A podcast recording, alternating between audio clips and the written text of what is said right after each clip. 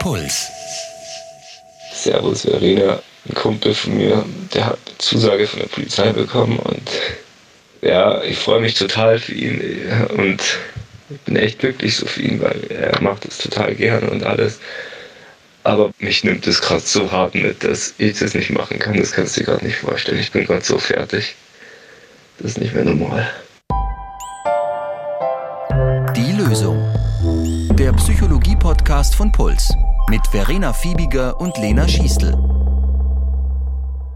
Heute geht es bei uns ums Scheitern. Bei uns, das sind, ich stelle mit Trommelwirbel vor, Diplompsychologin Lena Schiestel. Gut drauf. Und ich stelle vor, Verena Fiebiger, Radiomoderatorin. Mit Küchenpsychologie im Nebenfach. Ganz wichtig. Nicht nur Küchenpsychologie, Psychologie im Nebenfach. Stimmt. Ich habe Psychologie im Nebenfach gemacht. Vergesse, vergesse ich immer. Wir sprechen jetzt über das, was Hannes passiert ist. Hannes, der wollte einen ganz bestimmten Job machen, nämlich zur Polizei gehen. Und kann er vergessen. Klappt nicht. Ist gescheitert. Aber Lena, du wirst uns sagen, wie wir jedes Scheitern in eine wahre Glücksrolle drehen können. Vielleicht eine Frühlingsrolle? Nein, aber versprich mal nicht zu viel. Nicht?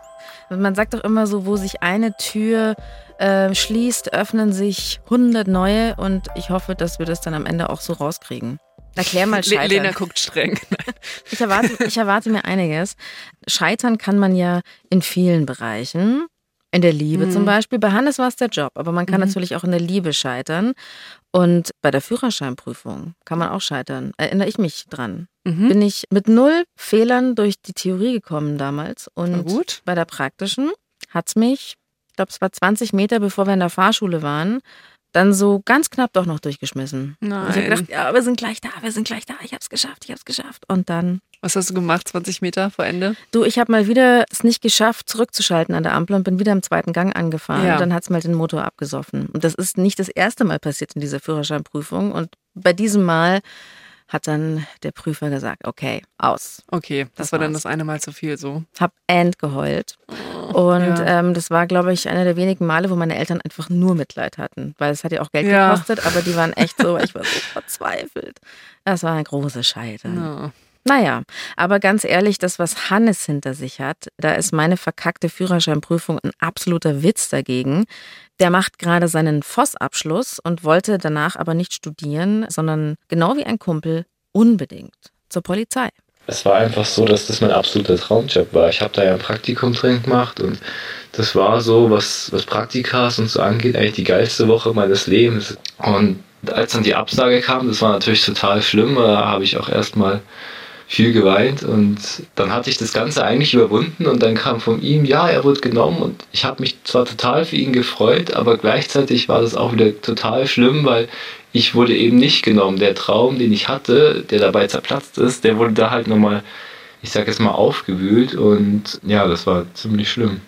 Hannes hat krass gelitten und er hat mir erzählt, ja, er hat geweint. Ja, ja, das ist auch voll verständlich und auch wichtig. Also ich finde super schön, wie er beschreibt, dass er sich für seinen Freund gefreut hat, aber dass das ihm halt auch nochmal vor Augen geführt hat, dass es bei ihm nicht geklappt hat. Und das macht, würde wahrscheinlich jeden traurig machen. Super verständlich. Es gibt ja so ein paar Meilensteine im Leben, wo es einen so richtig hart auf die Fresse legen kann. Ja. Klar, irgendwie so der erste Job vielleicht oder die erste Bewerbung, der Schulabschluss oder vielleicht auch, wenn man eben die Traumfrau oder den Traummann so gar nicht bekommt.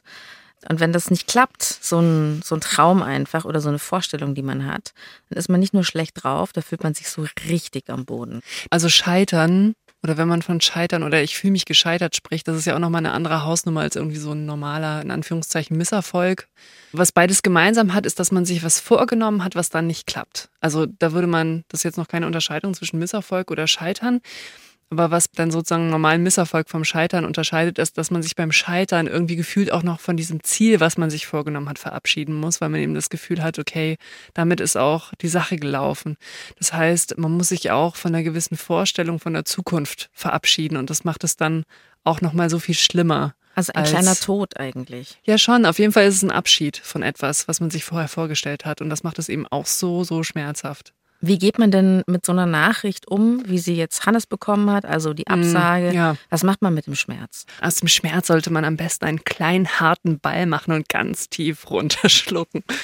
Nein. Nein. Nein. Also aus meiner Sicht ist es erstmal wichtig, dass, so blöd es klingt, aber das zuzulassen, dass es weh tut und dass man erstmal traurig ist und verärgert. Und das ist wiederum aber gar nicht so selbstverständlich. Ich glaube, die meisten von uns haben die Tendenz, das erstmal wegzudrücken, weil es halt total schmerzhaft ist oder weil man vielleicht auch den Anspruch an sich hat, dass man äh, sich nicht ein Nichts niederringen kann. Es geht einfach weiter und dass man optimistisch durchs Leben geht. Aber ich glaube, an allererster Stelle eben erstmal anzuerkennen, dass man gerade irgendwas verloren hat oder dass gerade irgendwie etwas richtig kacke gelaufen ist. Also erstmal ähm, nicht das zuzulassen. Ja. Erstmal nicht das Stehaufmännchen machen. Nee.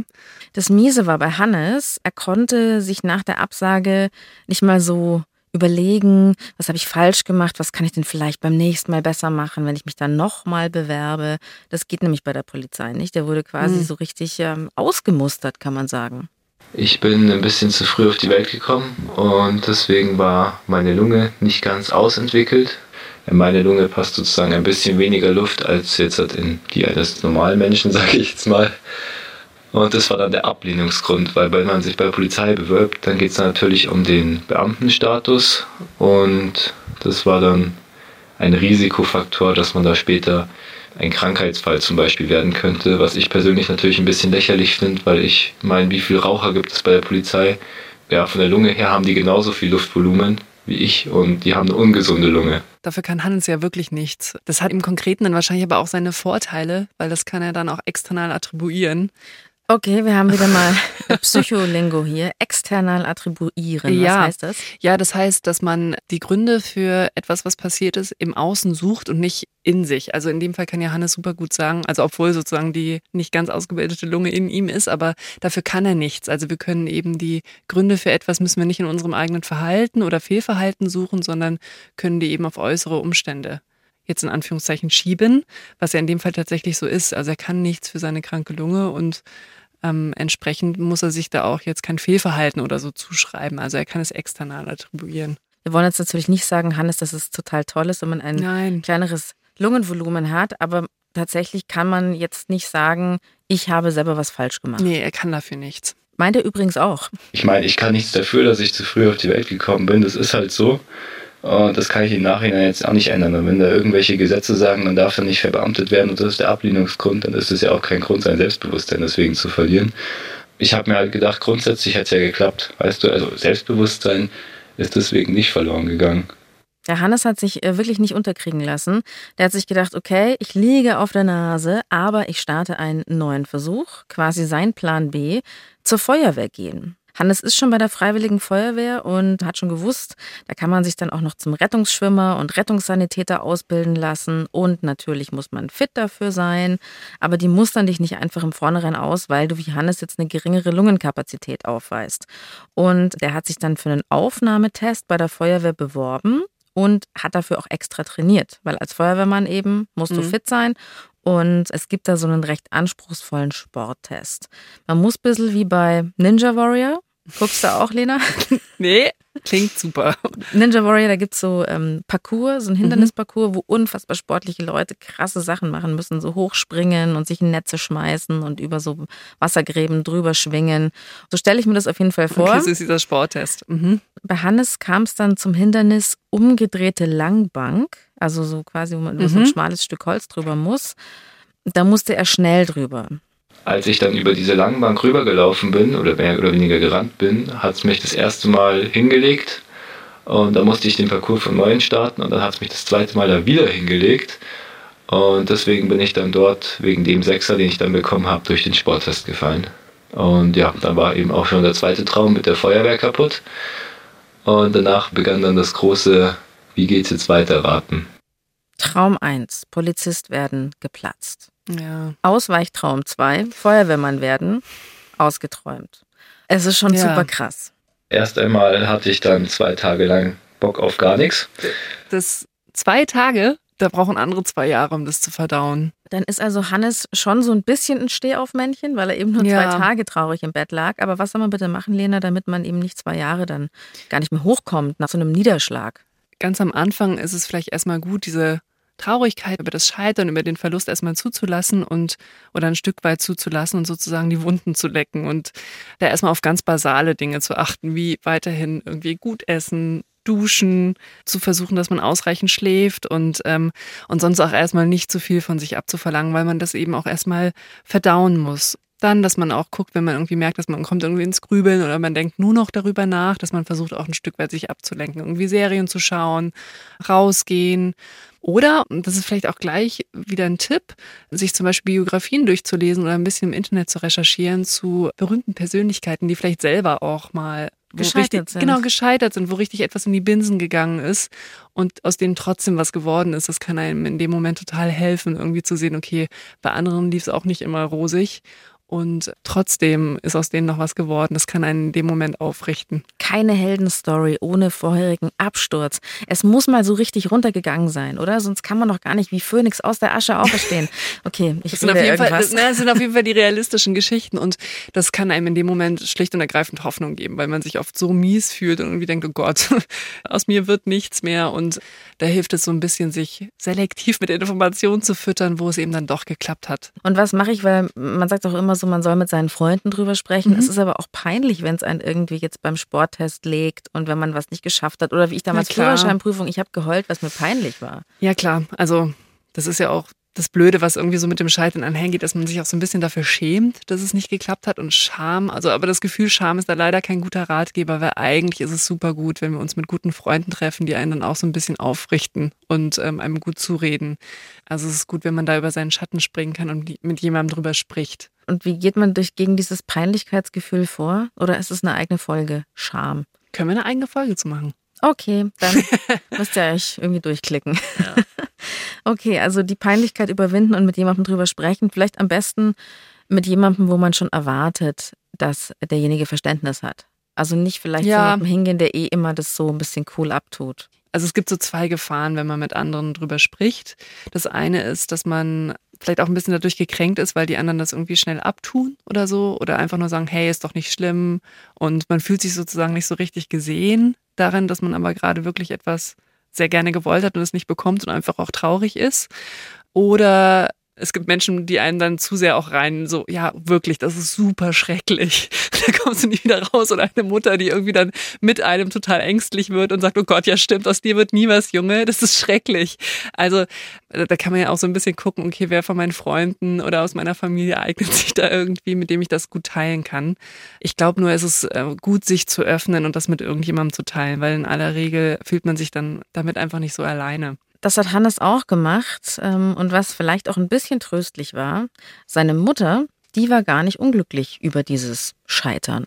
Als die Ablehnung von der Polizei kam, meine Mutter war da wirklich erleichtert. Die wollte nicht, dass ich zur Polizei gehe. Die hatte da Angst, dass ich da erschossen werde oder dass mir da irgendwas Schlimmes passiert.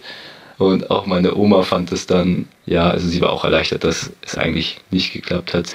Lustigerweise hat der Sohn von meiner Cousine auch die Idee gehabt, lange er möchte zur mhm. Polizei. Mhm. Und meine Cousine war auch super froh, ja. als er gesagt hat, nee, mach ich doch nicht. Ja, voll gut. Das ist jetzt so ein Beispiel, wo ja einem das soziale Umfeld oder in dem Fall eben die Mutter oder die Großmutter auch was spiegelt, was man vielleicht vorher auch so ein bisschen ausgeblendet hat von dem, was man sich vorgestellt hat. Also man zum Beispiel der eigene Traumberuf oder vielleicht auch der Traumpartner, das idealisiert man ja auch am Anfang und man ähm, blendet all die ja, potenziell gefährlichen, negativen Aspekte aus. Und da ist eben das soziale Umfeld dann auch so eine Art Spiegel und sagt auch, hey, schau doch mal, aus den und den Gründen ist es vielleicht sogar auch ganz gut, dass es nicht geklappt hat. Und bei Hannes, der wurde ja quasi nach seinem Praktikum, wo er sagte, das war so das Tollste, was er je gemacht hat, diese zwei Wochen, so viel Abwechslung, so spannend, wurde der ja so wie frisch verliebt rausgerissen. Ja, genau. Also eigentlich ist es ganz ähnlich, wenn du irgendwie dann in der frischen Verliebtheitsphase auch einen Korb bekommst. Ich meine, geh mal zum Beispiel auf die Münchner Wiesen als Polizist zu lauter Betrunkenen. Oder überhaupt auch gefährlich. Oder du musst zu Einsätzen, wo Leute sterben. Ist nicht schön. Das Schwierige ist, am Anfang kann man das kaum hören. Also wenn man gerade so richtig gerade tief traurig ist darüber, dass man etwas nicht gekriegt hat oder zum Beispiel diesen Job nicht bekommen hat, dann da landet das noch nicht. Also das ist dann eher, wie ich vorhin beschrieben habe, eher so diese Wundenleckphase. Dieses, das integrieren können, dass es eventuell auch negative Aspekte gibt an einem Job, das kommt eher so ein bisschen später. Also es ist wahrscheinlich wie der besten Freundin den Typ ausreden, den sie unfassbar toll findet. Ja. Weil sie findet ihn einfach wahnsinnig süß und man selber denkt sich, naja, aber der Typ hat auch Mundgeruch am Morgen, wie so viele. Oder ähm, sei einfach mal ein paar Jahre mit dem zusammen, dann, oder sei einfach mit überhaupt mit ihm zusammen, dann wirst du merken, was der für Schattenseiten hat. Und jetzt gerade denkst du nur, du brauchst ihn unbedingt. Ja. Hm. Das meint man dann als Freunde eben total gut, aber ja, kommt dann einfach in dem Moment, landet sozusagen noch nicht mit den Argumenten. An was ich gerade auch denken muss, ist quasi so das Scheitern von langen Beziehungen. Ja. Ich hatte mal eine Freundin, die hat gesagt, ja, und jetzt waren wir so lange zusammen und wir haben so wahnsinnig tolle Reisen gemacht und jetzt hat er Schluss gemacht. Jetzt muss ich alle Reisen vergessen. Die Mhm. ganze Vergangenheit ist mit der Beziehung auch tot, weil es ist gescheitert. Und das ist ja auch bitter. Ich glaube, emotional kann das jeder nachvollziehen, dass man das erstmal so empfindet, so als wäre eben alles und auch die ganze gemeinsame Zeit so in sie Binsen gegangen, eben einfach weil eine Beziehung ein Ende hat.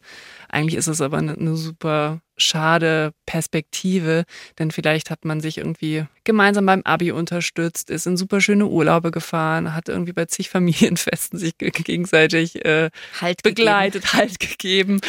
Und dann sagt man, wenn es dann vorbei ist, unsere Beziehung ist gescheitert, obwohl man vielleicht auch wirklich ein paar sehr gute Jahre miteinander hatte. Das ist schade. Wenn man jetzt so den ersten Schmerz überwunden hat, man hat gelitten, man hat auch ein bisschen äh, verdrängt zwischendurch und jetzt ist man aber endgültig aus dem Bett wieder aufgestanden. Und dieses Gefühl ist aber immer noch da.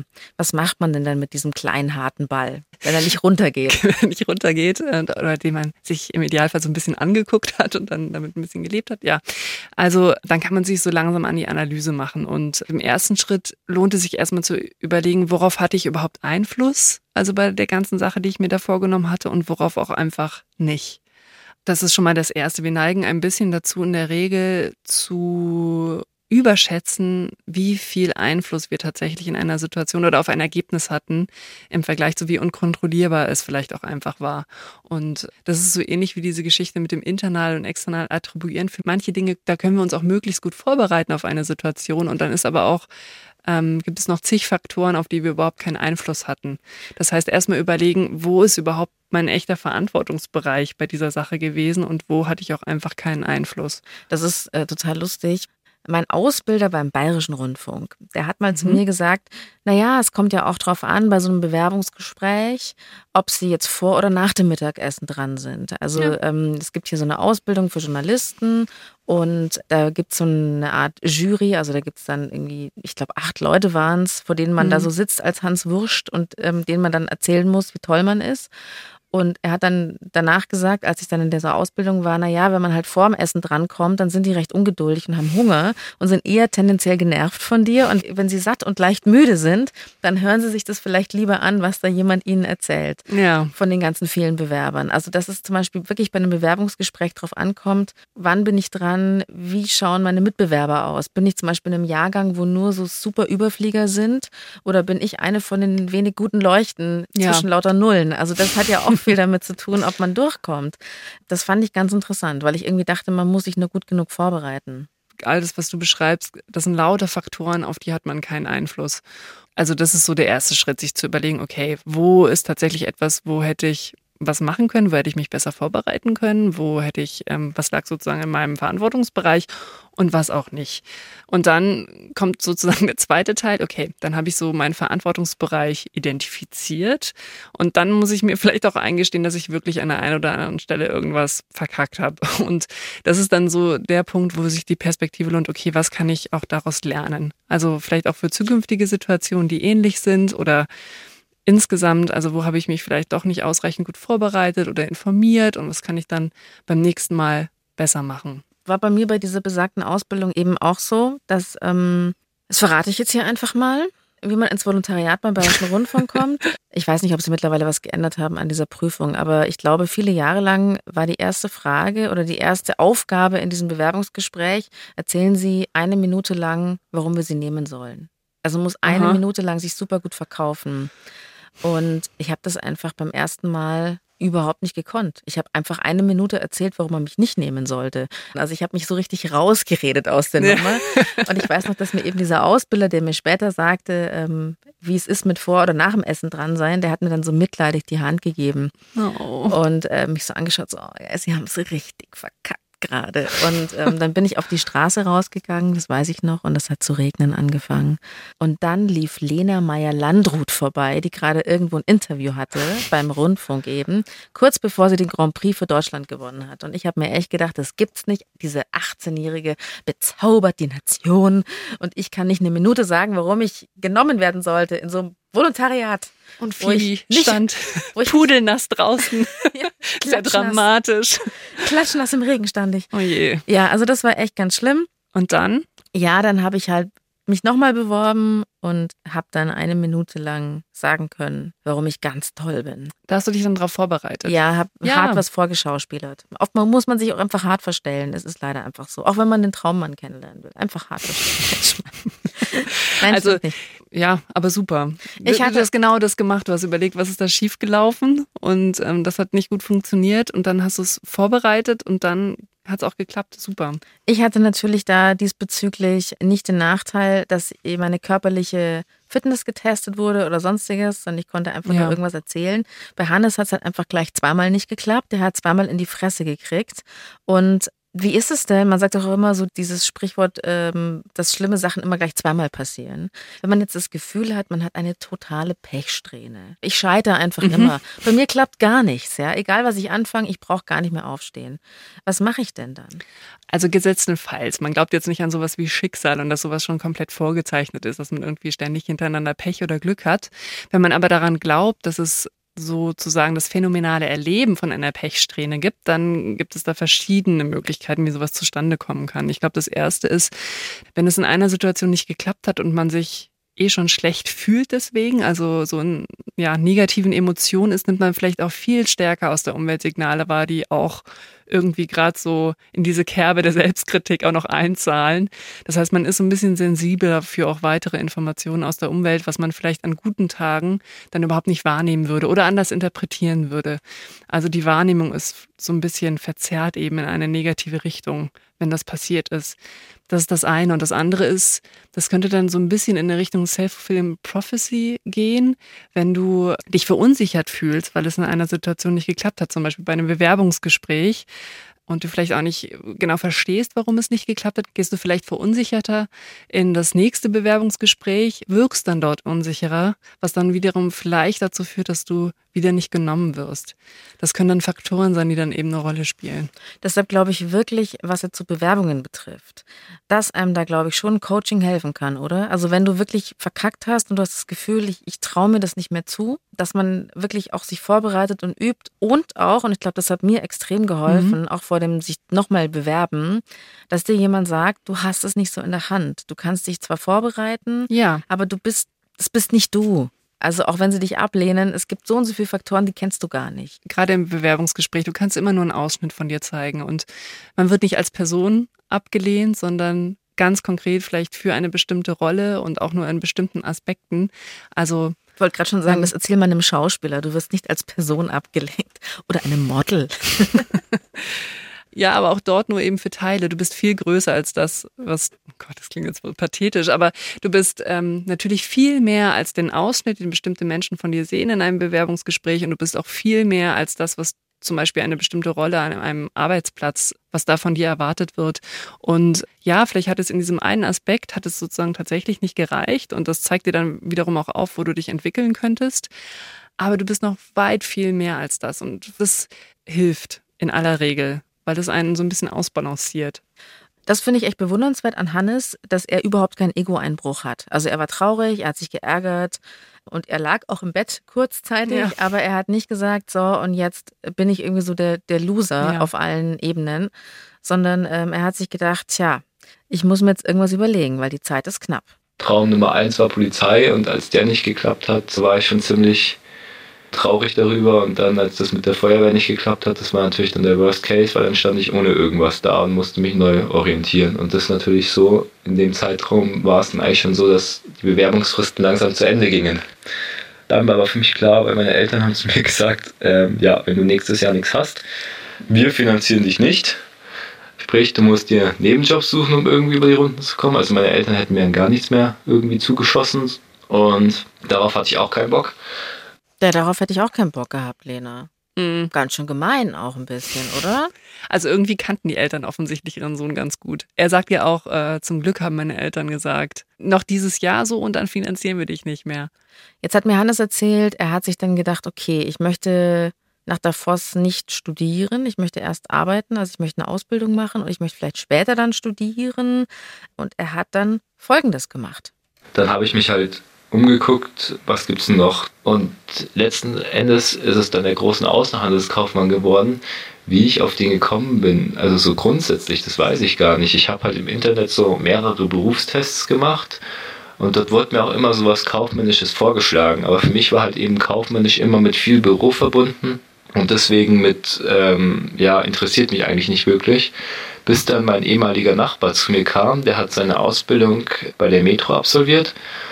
Und der hat mir das dann vorgeschlagen, dass das bei denen recht interessant sei, ziemlich abwechslungsreich und nicht viel oder nur sehr wenig im Büro zu arbeiten sei. Ich sag mal flexibel. Also Hannes ist ja das Paradebeispiel für super gut mit Scheitern umgehen und zwar einfach weitermachen. Er weiß ja nicht, wer das mit der Polizei des Nonplusultra gewesen. Er kennt den Groß- und Außenhandelskaufmann nicht, aber er macht einfach weiter. Und wenn ich aber an mich zurückdenke, als ich noch so in dieser Ausbildungsphase war, ähm, oder wenn ich auch mir heute denke, es gibt ja auch wieder so Castings, wo man sich bewerben könnte. Hm. Überhaupt keine Lust drauf. Ich möchte mich nie wieder irgendeiner Prüfung stellen. Ich möchte einfach nur gemütlich leben, ja. Ich möchte nicht mehr hm. leiden und auch nicht mehr dieses Scheitergefühl haben. Auf gar keinen Fall kann man Scheitern nicht eliminieren. Ja, klar, kann man machen. Ach wirklich? Du musst dich einfach auf nichts mehr bewerben, keine Ziele mehr setzen, dich komplett ruhig verhalten. Genau, ähm, genau so stelle ich mir das vor. dann realistisch, du würdest nicht mehr scheitern. Aber ob das am Ende tatsächlich zu einem schöneren Leben führt, ja, da würde ich mal ein Fragezeichen dran machen. Also wenn du dir nichts mehr wünschst, scheiterst du auch nicht. Aber was dauerhaft hilft, mit dem Scheitern umzugehen, ist dann eher eine realistischere Haltung zum Leben einzunehmen. Und immer wenn man sich einen Traum ausgemalt hat, ist eben die Wirklichkeit komplexer. Und wo es Licht gibt, gibt es eben auch Schattenseiten. Und in dem Moment, wo wir dann etwas nicht bekommen, was wir unbedingt wollten, sind wir uns auch darüber bewusst, dass es auch nicht ideal und perfekt geworden wäre, unser komplettes Leben. Hätten wir jetzt diesen einen Aspekt gekriegt, hätten wir den Traumjob bekommen oder diese eine Person weil wir wissen, es hätte eben auch seine ja, kritischen Seiten gehabt. Und dann ist der Fall nicht so tief. Im Umkehrschluss freuen wir uns dann vielleicht aber auch tatsächlich ein bisschen weniger, wenn wir es dann bekommen. Aber es ist einfach eine realistischere Haltung zum Leben und eine pragmatischere. Also so Medium alles, also so Epikur, so das Mittelmaß irgendwie, ne? Von den Gefühlen her. Mm. Ich habe aber noch eine andere Frage, vielleicht kannst du mir das dann so nochmal erklären. Und zwar, wenn ich das Scheitern schon nicht verhindern kann oder wenn es keinen Sinn macht, Scheitern verhindern zu wollen, dass das Scheitern nicht mehr so weh tut. Kannst du mir da die realistische Sicht nochmal erklären? Es tut weh. Ich glaube, es wird auch zukünftig wehtun. Ich glaube, man kann sich auch noch so gut vorbereiten. Das Leben tut, oh Gott, jetzt müssen wir aufpassen, dass diese Folge nicht so komplett deep traurig wird. Aber so ist das Leben. Das Leben ist einfach mit auch kritischen und negativen und traurigen und Ärger und all diesen schlimmen Gefühlen verbunden. Das ist fast eine philosophische Frage oder eine Haltungsfrage zum eigenen Leben. Möchte ich möglichst viele Gefühle vermeiden und ähm, lebe daher mein Leben so ein bisschen auf Sparflamme oder gehe ich in die Vollen und versuche etwas mit dem Risiko, dass ich es nicht bekomme und dann traurig bin. Was mache ich denn, wenn das Leben der anderen immer so perfekt erscheint und ich das Gefühl habe, ich scheitere? Weil Hannes hat ja, ja auch erzählt, sein Freund hat es bekommen, er hat es nicht bekommen, ja. Ja, das ist leider ein Klassiker. Ich meine, wie so oft erscheint das Leben von anderen häufig so, weil man eben auch nur die Oberfläche, gerade auch irgendwie auf Facebook oder Instagram, du siehst immer nur die, die shiny Oberfläche vom Leben von anderen. Und äh, da gibt es so eine ganz gute Richtlinie, dass ich nie mein eigenes Innenleben mit dem Außenleben von anderen vergleiche sondern ich kann nur Innenleben mit Innenleben vergleichen. Sonst ist es immer ein unfairer Vergleich, weil ich selber weiß, wie shitty ich mich in manchen Situationen fühle oder dass in Wirklichkeit bei dieser vermeintlich lauschigen Solo-Bucht-Szene, die ich gerade fotografiert habe, irgendwie zig andere Leute im Hintergrund gerade gegrillt haben und es unangenehm riecht. Ich kenne sozusagen die Realität. Ich kenne sie bei den anderen nicht unbedingt. Und wenn jetzt der Freund von Hannes fair ist, dann macht er jetzt die Ausbildung und erzählt dann aber auch mal, wie das ist, diese Nachtschicht zu machen und dann ja. noch eine und dann noch eine. In der ersten Nacht war es vielleicht spannend, in der ersten Woche war es vielleicht noch cool. Irgendwann findet man auf Streife gehen. Nicht so wie im Fernsehen. Ich weiß nicht genau. Vielleicht erzählt der Hannes ja dann mal davon. Vielleicht ist es ja auch irgendwo Schicksal. Also, dass es bei der Polizei nicht klappt, weil ich zu früh geboren bin, dass es mit der Feuerwehr nicht klappt, weil es mich da zweimal gemault hat. Vielleicht ist es ja einfach so. Also, am liebsten würde ich noch immer das mit der Polizei machen, weil es einfach das Geilste war, was ich bis jetzt von den Berufen her so erfahren habe. Aber nächstes Jahr wird mir bestimmt auch Spaß machen und auch das, was sie mir so beschrieben haben Vorstellungsgespräch, so wie sie sich präsentiert haben, das klang alles sehr interessant. Tja, ob Hannes mit seinem Plan C der kaufmännischen Ausbildung glücklich wird, das wissen wir natürlich nicht. Aber es ist bemerkenswert, wie er jetzt so damit umgegangen ist, mit dem Scheitern nämlich. Und wir sagen vielen, vielen Dank, Hannes, dass du mit uns gesprochen hast. Und viel Erfolg für deinen ja, weiteren Lebensweg. Danke. Kann man schon so sagen. Hannes, finde ich, ist ja schon so stark. Aber wie können andere, die das Gefühl haben, es haut sie doch leichter um, wenn was schief läuft, und zwar so richtig schief läuft, wie können sie das Gefühl haben, das Scheitern, das macht mich auch stärker oder hat mich stärker gemacht? Ja.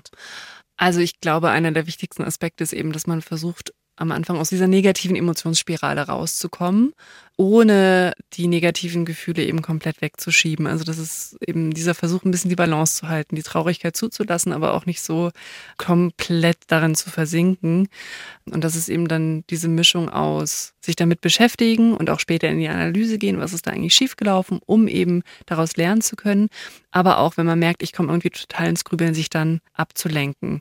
Und ich glaube, auf Dauer wirklich so eine Haltung zum Leben zu entwickeln, dass es einfach dazugehört. In dem Moment, wo du was versuchst, wo du mutig bist, wenn du was riskierst, wird es irgendwann mal passieren, dass es nicht gelingt. Das heißt, es gehört zum Leben dazu und allen anderen passiert es auch. Mein Weg ist ja mittlerweile diese ganz brutale Sicht auf sich selbst. Wer bin ich? Was kann ich? Was kann ich nicht? Ist so ein bisschen unangenehm, aber irgendwann, wenn man es jeden Tag macht, geht schon. dass, man, dass man sich eher down als upgradet. Aber naja, verstehst du, was ich meine? Selbsteinschätzung. Selbsteinschätzung.